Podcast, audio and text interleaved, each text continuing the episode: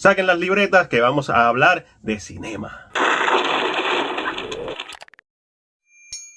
La espada y la horquilla es un cortometraje del 2014 escrito por Harutaka Kondo y dirigido por el director puertorriqueño Ray Figueroa, quien pronto estrena su película Eras una vez en el Caribe y creo que es importante que vean este cortometraje que está disponible en YouTube con subtítulos en inglés y en español para que entiendan las influencias de su película. Ya que Eras una vez en el Caribe claramente está influenciado por muchas películas japonesas como el género de Chambara, que no es otra cosa que películas de samurái, especialmente esa de los 50 y 60. Y la razón por la que le estoy haciendo una reseña a este cortometraje es por la misma razón que le hice una reseña a La Noria, a Puparia, a Destino.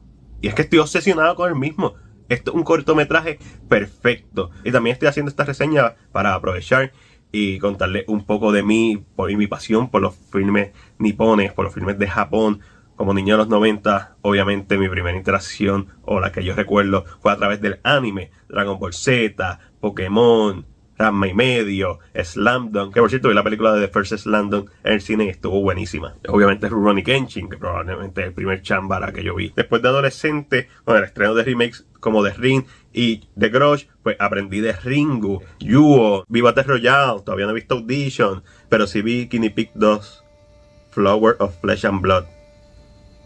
Y después uno combina esto con los filmes de Satoshi Kon, como Perfect Blue, Paprika, Millennium Actress, y de manera inevitable, si te gusta el cine japonés, pues vas a aprender de Hayao Miyazaki, de Akira Kurosawa, de actores como Mifune y un gran etcétera, porque me faltan muchas películas por ver del cine nipón y muchos autores por conocer del mismo. Mi única queja, y esto va a ser una ridiculez de mi parte, es que los créditos de apertura me encantan, porque tienen este paneo mientras van saliendo los créditos bien clásicos, pero las letras tienen un borde negro que no me gusta.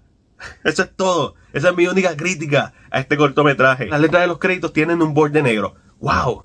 Pero fuera de eso, yo estoy obsesionado con este cortometraje. Adelante, cuando empieza y sale la máscara del Oni, pues uno piensa en Onibaba. Pero también hay otros filmes como Ugeso o Kuruneko que tienen ese estilo más de fantasma y en este caso no necesariamente un fantasma real sino esta batalla mental que tiene el protagonista con su pasado básicamente ya que el protagonista es un Ronin o un ex samurai y no tiene trabajo y el guerrero en él está luchando con este demonio interno y una vez uno captura eso que esa es la esencia del filme qué peliculón el punto de esta reseña es uno ve a ver el cortometraje La espada y la horquilla que está en YouTube está fenomenal. Saca 10 minutos para que veas algo de calidad hecho por un boricua. Pero también es para que entiendas la influencia de este autor y cómo esto lo vamos a ver reflejado en Érase una vez en el Caribe y lo importante de apoyar este proyecto, no simplemente porque es de aquí, tiene que ser algo bueno, de calidad, para tú apoyarlo y sentirte orgulloso.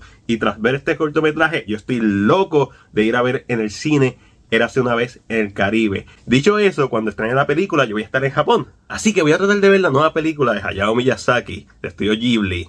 Pero inmediatamente que llegue aquí, después de que descanse esos primeros dos días, voy para el cine a ver Érase una vez en el Caribe, porque es tan obvio que si tú haces una película boricua influenciada por los chambara o influenciada por las películas japonesas, cambiar a la figura del samurái con una figura icónica por la figura del jíbaro. Incluso yo cuando iba a hacer el hacho, eran básicamente dos opciones. O el hacho iba a ser un jíbaro o utilizaba más influencias de I Know What You Did de la Summer. Sin embargo, tengo ideas para hacer un slasher con un jíbaro. Pero de eso hablamos luego. Por el momento voy a ver el cortometraje La Espada y la Horquilla. El link lo voy a dejar en la descripción abajo. Y entre lo bueno, lo malo y lo que yo le voy a dar una A+.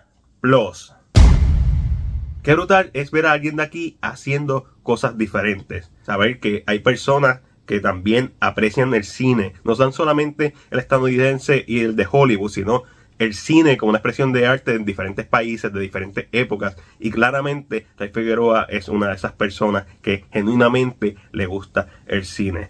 Pero esa es solamente mi opinión. Ahora déjame saber la tuya en la sección de comentarios. Como siempre, si te gustó este video, dale like y compártelo. Recuerda suscribirte a nuestro canal de YouTube y darle a la campana de notificaciones para que no te pierdas nuestro contenido. Este fue Mac de CinePR y será hasta la próxima.